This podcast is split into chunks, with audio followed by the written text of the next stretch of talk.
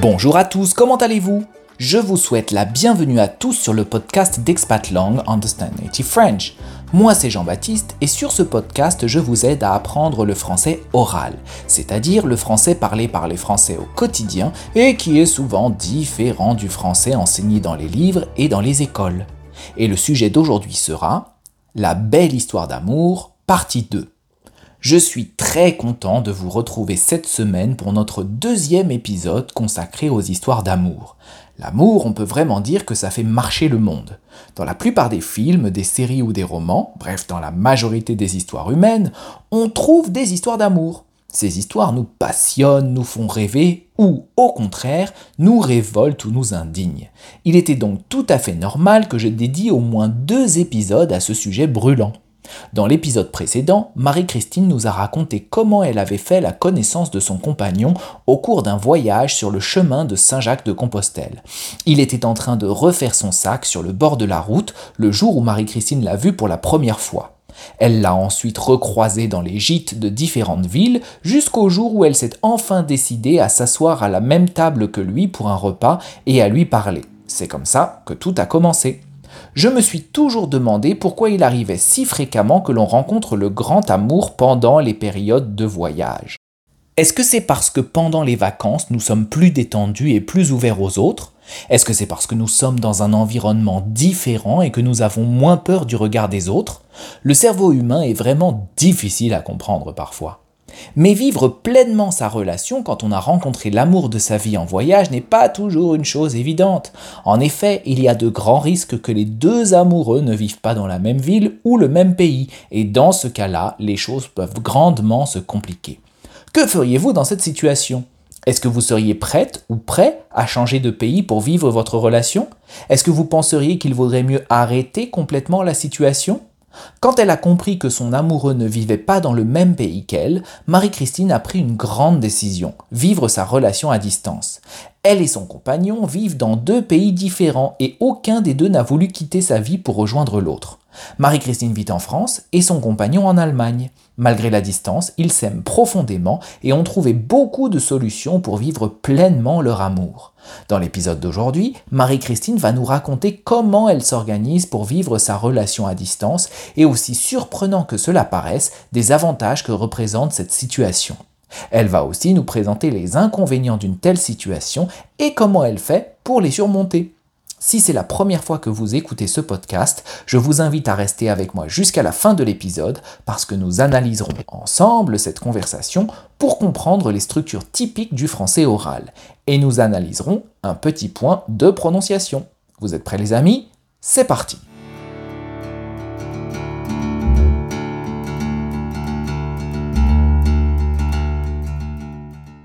Est-ce qu'il y a des avantages à avoir une relation à distance?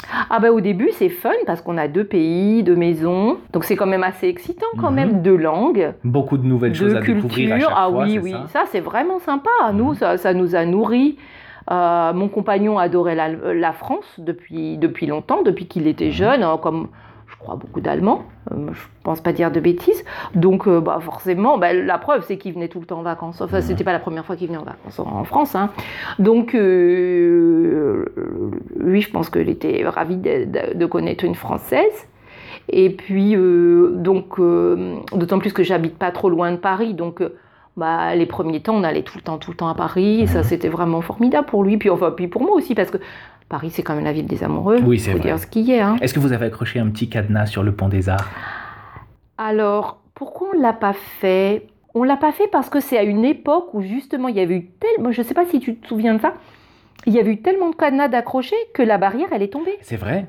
Je vrai, sais pas vrai. si tu te souviens de Je ça. me souviens de cette idée-là. Après, la mairie de Paris a même interdit d'accrocher des cadenas à Peut-être cet bien. endroit-là. Ils ont tout supprimé. Et, est-ce que, et moi, euh, j'ai déjà vu ça. Alors, je ne sais plus si c'est en France ou à l'étranger, mais maintenant, il y a beaucoup d'endroits où il y a des petits cadenas avec des cœurs. Mhm, tout à fait. Tout à fait. Je tout à fait, ne peux vrai. pas te dire où c'est, mais Mhm. je sais que depuis, j'en ai vu euh, pas mal. Mhm. Alors, est-ce qu'il y a d'autres avantages euh, à avoir une relation à distance? Alors, euh, bah oui, au début, c'est de se revoir, c'est tou- toujours euh, très émouvant, très excitant. Il y a eu du manque, donc on est heureux- encore plus heureux de se on est- revoir. On est, content, euh, oui. Mais bon, nous maintenant, ça fait quand même, ça fait quand même longtemps, donc il y a aussi, quand on est ensemble, une routine qui s'installe aussi, Mhm. hein, comme tout Vous le avez monde. vos hein. habitudes quand oui, vous êtes ensemble. les chaussettes sales, tout ça, euh, c'est pareil que tout le monde. C'est comme tout le monde. La poubelle, euh, Le ménage, vous avez ménage, les mêmes problèmes les mêmes problèmes que que, les autres. tous les couples, ouais. Mhm. Mais euh, non, sinon c'est très agréable, effectivement. Très bien. Voilà, donc, Donc de euh, découvrir les deux cultures. les deux cultures, les deux langues, les deux pays. Ça veut dire que toi tu as appris l'allemand aussi? Non, moi je suis feignant.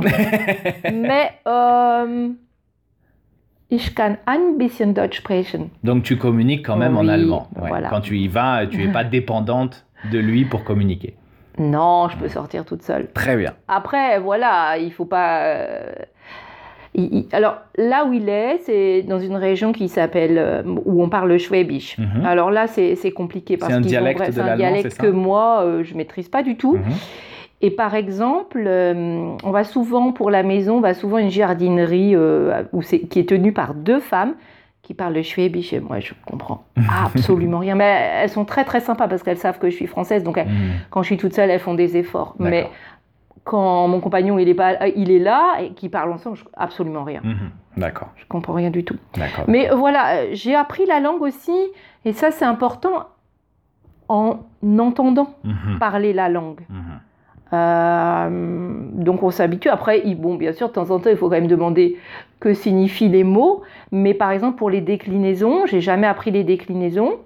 Et d'ailleurs, je les conjugue très mal. Mais Tout est venu en pratiquant. en pratiquant, En entendant.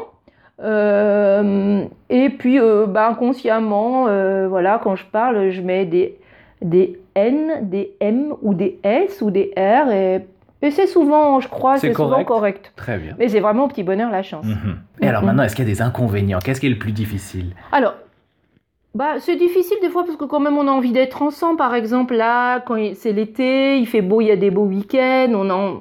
C'est un peu dommage de ne pas les passer ensemble. Vous aimeriez en profiter Voilà, plus mais Mhm. bon, ben, la plupart du temps, c'est pas possible parce qu'il y a le travail. Hein, quand on peut pas euh, partir le samedi matin pour revenir le dimanche soir, c'est c'est trop épuisant. Donc, euh, ah oui. Et aussi pour les inconvénients, je dois dire que par exemple, euh, avant le Covid, moi, je venais très souvent les week-ends, euh, plusieurs week-ends d'affilée. Et après, au bout d'un moment, chez moi, je perds des pieds. Chez moi, par exemple, après, on n'a plus du tout le temps de s'occuper de tout ce qui est administratif, Mhm. la gestion de la maison, euh, si on veut acheter des nouveaux meubles, de la déco, voilà, et puis tout ce qui est administratif. Alors bon, ça c'est un peu tout le monde parce que l'administratif, je connais peu de gens Ça qui, fait plaisir à voilà, ça fait personne. plaisir à personne, on procrastine plutôt. Mhm. Mais euh, voilà, donc c'est vrai qu'au bout d'un moment, euh, et mon compagnon, euh, il ressent ça aussi, c'est que quand on se voit trop, à un moment, on n'est plus dans notre vie de chez nous et ça, Mhm. on perd un peu pied. Alors, euh, C'est comme pas si quand vous facile. voyez, il y a une parenthèse qui se met autour voilà, de tout le c'est ça. Oui. D'accord. Mm, mm. Alors plus maintenant, plus maintenant parce que maintenant on se voit des périodes plus longues. Voilà, depuis qu'il y a les périodes de Covid, mon compagnon aussi après. Le Il télétravail vient en télétravail, voilà, des fois maintenant il vient 15 jours, donc euh, on se voit vraiment beaucoup, beaucoup plus qu'avant 2020, qu'avant Mm. la période du, du Covid. Mais euh, euh, voilà, alors ce qui est embêtant quand on a une double vie, bah, c'est financièrement, c'est quand même un gouffre parce que Mhm. ça fait. euh, nous, on a deux maisons, de voilà, deux factures de téléphone, de, de télé, de machines à laver. Quand, il y a une machine à, laver, on en rachète une, mais on en a déjà une autre ailleurs. Enfin bon, voilà, euh, deux ordinateurs, ou enfin voire même plus. euh, voilà, donc ça, c'est vrai que financièrement, c'est pas très facile. Et les puis, ça- allers-retours aussi. Et les allers-retours en train, ça coûte cher aussi. Hein, ça coûte très très cher. Est-ce qu'il y a un- du transport direct entre vos deux maisons? C'est pas trop compliqué d'aller C'est pas trop compliqué. Ouais. Non, non, non, il y a le TGV. Donc c'est pas. Il y a pire. Mhm. Mais euh, ceci dit, depuis qu'il y a eu le Covid, il y a moins de TGV. Mhm. Donc par exemple, moi, mon TGV, euh, maintenant, c'est souvent euh, que je dois changer à Karlsruhe, alors Mhm. qu'avant, il était direct. D'accord. Donc euh, c'est quand même une contrainte. Mais euh, je ne sais pas quand est-ce qu'ils vont rétablir une Mhm. ligne normale. Voilà, donc ça c'est vrai que c'est les petits inconvénients, Mhm. voilà, mais... Est-ce qu'il y a des moments où tu as douté de, de vouloir faire cette relation à distance? Tu dis, ah non, c'est trop lourd, c'est trop compliqué. Ah non, jamais. Jamais. Non, Mhm. non, jamais. Enfin, je sais pas, c'est la vie, elle est comme ça. Je... Non, non, jamais. Très bien. Euh, Quelqu'un qui tomberait amoureux d'un Mhm. Français ici, Oui. qui devrait avoir cette relation à distance. Ah ben Est-ce moi- que tu lui donnerais un conseil? Ou alors partager une, une réflexion qui t'est arrivée avec toutes ces années d'expérience? Alors, Mon compagnon et moi, nous, on est. Bah, D'abord, on croit en notre amour. On n'est pas du tout. on n'a pas du tout des personnalités jalouses. Mhm. Donc, ah oui, ça, doit être important aussi, j'imagine, quand on a une relation. Il ne faut pas être jaloux. Absolument pas. Mhm. Mais bon, mais nous, en même temps, ça fait pas partie de notre personnalité, la Mhm. jalousie. Euh, je me souviens pas d'avoir été, euh, depuis qu'on se connaît, et ça fait longtemps, je me souviens pas d'avoir été une fois jalouse. Ah, si mon compagnon, une fois, il a été jaloux, mais alors c'était même c'était complètement fou. C'était d'un collègue qui a travaillé avec moi jadis, que je n'ai pas vu au moins depuis dix ans. Et euh, je l'avais eu au téléphone et je lui avais dit ah, Tu es le bienvenu chez nous. Et euh, mon compagnon m'avait dit Mais non, il n'est pas le bienvenu parce qu'il est à l'époque, il était amoureux de toi. Alors en plus, je suis pas sûre qu'il était amoureux de moi. Mais en plus, et moi, j'avais jamais été amoureuse de lui, donc je voyais pas en quoi il y avait du danger. Mais euh, c'était pas euh, dans mon entourage. Moi, Mhm. je suis pas jalouse euh, de lui. Lui, il est pas. Enfin, c'est c'est quelque vous ne chose qu'on surveillez pas à distance, vous cherchez Ah pas à vous surveiller à distance. euh, heureusement, ça. Sinon, c'est voilà. Donc, si on a un tempérament un peu comme ça, je pense qu'il faut pas.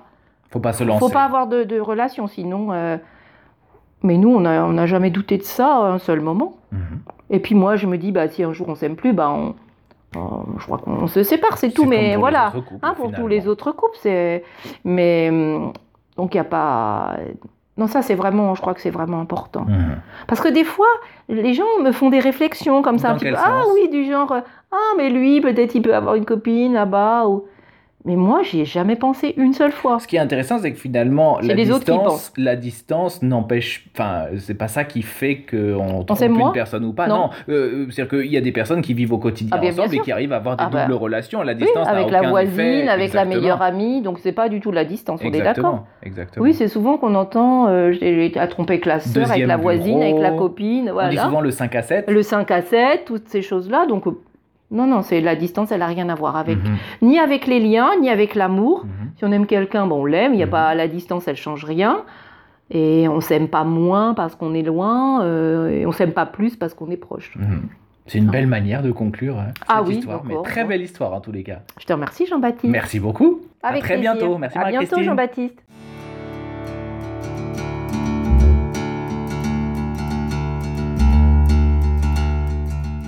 Si cette conversation vous a semblé difficile, vous trouverez sur notre site internet www.expatlang.com, dans la section podcast, un guide avec toutes les étapes pour travailler efficacement sur chaque épisode. Vous trouverez le lien en description. Et vous est-ce que vous pensez que vivre une relation à distance peut nous rendre plus jaloux? Envoyez un mail à contact@expatlang.com pour partager vos idées. Au fait les amis, pour chaque épisode de ce podcast, j'aime vous proposer de nouvelles surprises. Et cette semaine, je ne manque pas à mes habitudes. Le deuxième livre de la collection d'Expatlang Understand French as Really Spoken in France va bientôt sortir. Est-ce que vous pouvez imaginer de quel sujet il parlera? Envoyez vos idées à contact@expatlang.com. Et pour vous aider, voici un petit indice. Il vous sera très utile si vous souhaitez changer de vie et venir vous installer en France. Sans plus attendre, nous allons maintenant analyser cette conversation.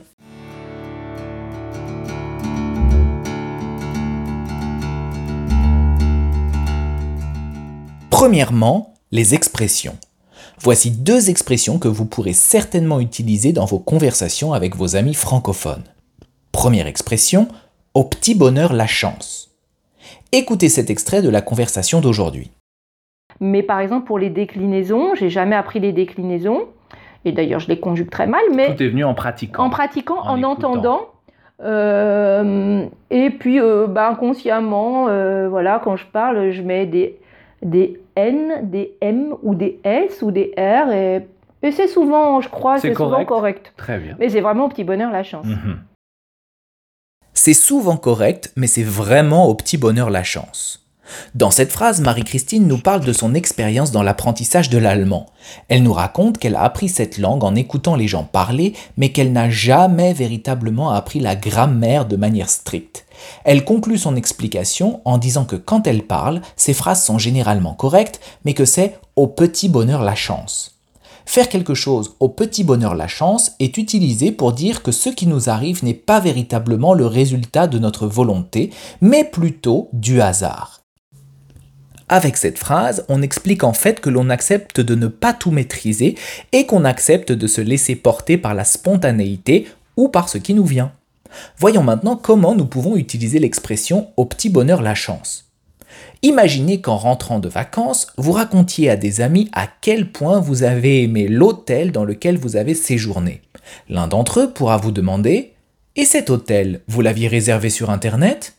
Dans ce cas, vous pouvez lui répondre Absolument pas. Nous y sommes allés au petit bonheur la chance. Attention, pour la prononciation, je vous recommande de prononcer le mot petit de la manière suivante. Petit. Petit. Nous y sommes allés au petit bonheur la chance. Mais par exemple, pour les déclinaisons, j'ai jamais appris les déclinaisons. Et d'ailleurs, je les conjugue très mal, mais Tout est venu en pratiquant. en pratiquant, En en, écoutant. entendant. Euh, et puis, euh, bah, inconsciemment, euh, voilà, quand je parle, je mets des, des N, des M ou des S ou des R. Et, et c'est souvent, je crois, C'est c'est souvent correct. correct. Très bien. Mais c'est vraiment au petit bonheur la chance. Mhm. Nous en avons maintenant terminé avec l'expression au petit bonheur la chance. Et nous allons tout de suite passer à l'expression suivante.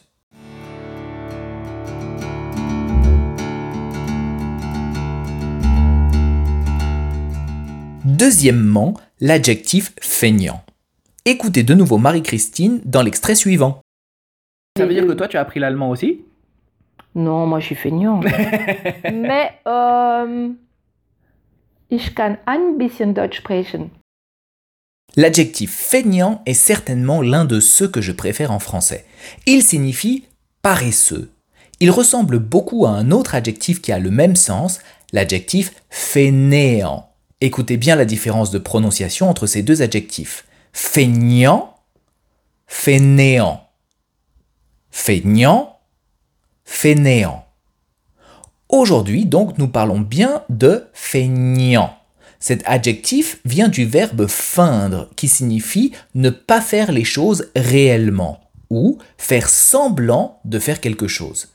Ainsi, lorsqu'on dit d'une personne qu'elle est feignante, on veut en fait dire qu'elle ne fait pas les choses sérieusement ou qu'elle n'essaye même pas de les faire, et donc qu'elle est paresseuse. Ici, Marie-Christine explique qu'elle n'a pas véritablement fait d'effort pour apprendre l'allemand parce qu'elle est feignante, c'est-à-dire qu'elle est paresseuse et qu'elle n'a pas du tout la motivation pour apprendre l'allemand. Et vous savez bien, si vous écoutez ce podcast, qu'être feignant et apprendre une langue, eh, ce ne sont pas deux attitudes facilement compatibles. Ce petit mot feignant est un adjectif familier. Il n'est pas vulgaire, mais on l'utilise plutôt avec la famille et les amis et nous allons voir tout de suite comment l'utiliser dans la conversation. Imaginez que vous discutez avec des amis qui vous demandent si vous aimez faire du sport le week-end. Vous pouvez leur répondre Oh non, je suis beaucoup trop feignant. Je préfère rester assis sur mon canapé à regarder la télé. Ou encore, si vous parlez de l'un de vos enfants adolescents qui manque d'énergie, vous pouvez dire Ah, je suis inquiet pour ma fille. Elle est vraiment feignante en ce moment. Elle ne fait rien à l'école. Ça veut dire que toi tu as appris l'allemand aussi? Non, moi je suis feignant. Mais euh, ich kann ein bisschen Deutsch sprechen. Nous en avons maintenant terminé avec les expressions et nous allons tout de suite passer à la prononciation.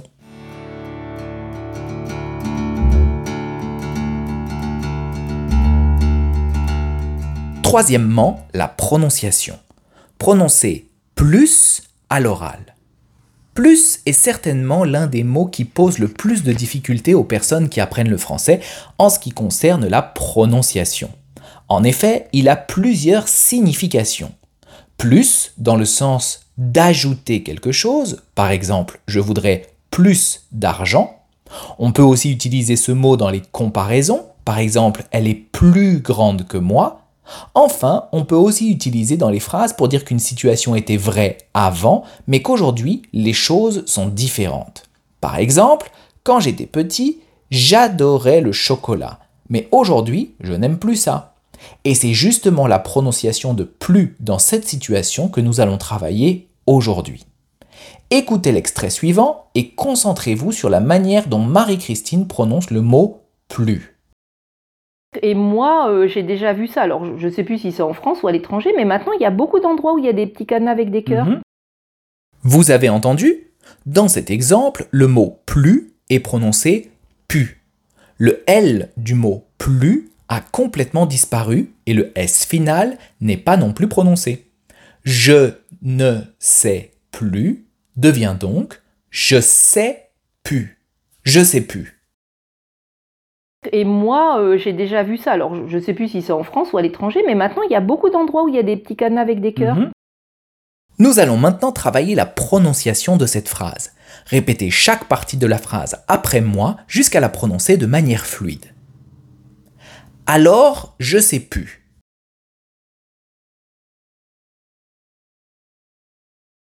Alors, je sais plus si c'est en France.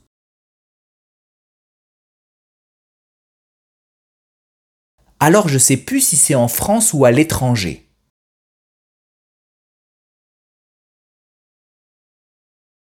Alors, je sais plus si c'est en France ou à l'étranger, mais maintenant,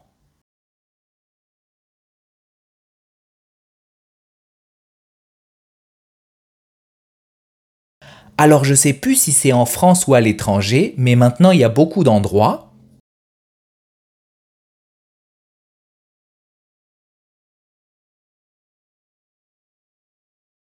Alors je sais plus si c'est en France ou à l'étranger, mais maintenant il y a beaucoup d'endroits où il y a des petits.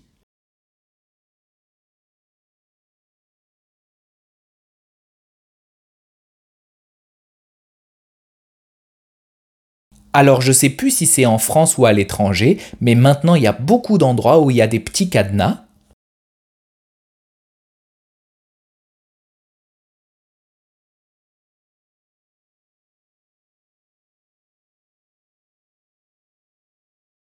Alors je sais plus si c'est en France ou à l'étranger, mais maintenant il y a beaucoup d'endroits où il y a des petits cadenas avec des cœurs.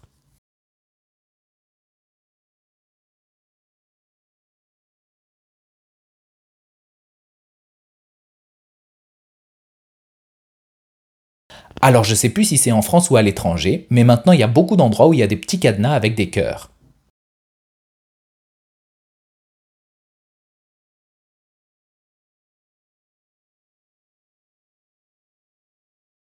Et moi, euh, j'ai déjà vu ça. Alors, je ne sais plus si c'est en France ou à l'étranger, mais maintenant, il y a beaucoup d'endroits où il y a des petits cadenas avec des cœurs. Mhm.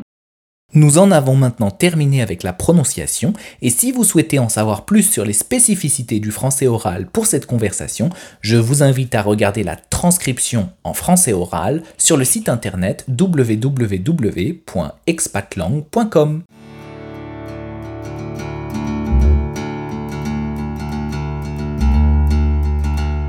Et voilà, nous sommes maintenant à la fin de l'épisode 22 du podcast d'Expat Long Understand Native French, et je suis très content d'avoir partagé ce bon moment avec vous. J'ai appris beaucoup de choses sur les relations à distance et avec tout ce que Marie-Christine nous a expliqué, elles ne semblent finalement pas aussi compliquées qu'elles en ont l'air. Qu'est-ce que vous en pensez, vous les amis? Si vous avez aimé cet épisode, je vous serais sincèrement reconnaissant de lui attribuer 5 étoiles sur iTunes Podcast et sur Spotify, parce que cela aidera de plus en plus de personnes à découvrir ces épisodes et à apprendre le français oral. Je vous remercie d'avance pour cela. Et comme toujours, si vous avez des questions ou des commentaires, n'hésitez pas à m'écrire à contact.expatlang.com. Quant à moi, je vous retrouve dans le prochain épisode et d'ici là, salut à tous et bonne chance avec le français les amis.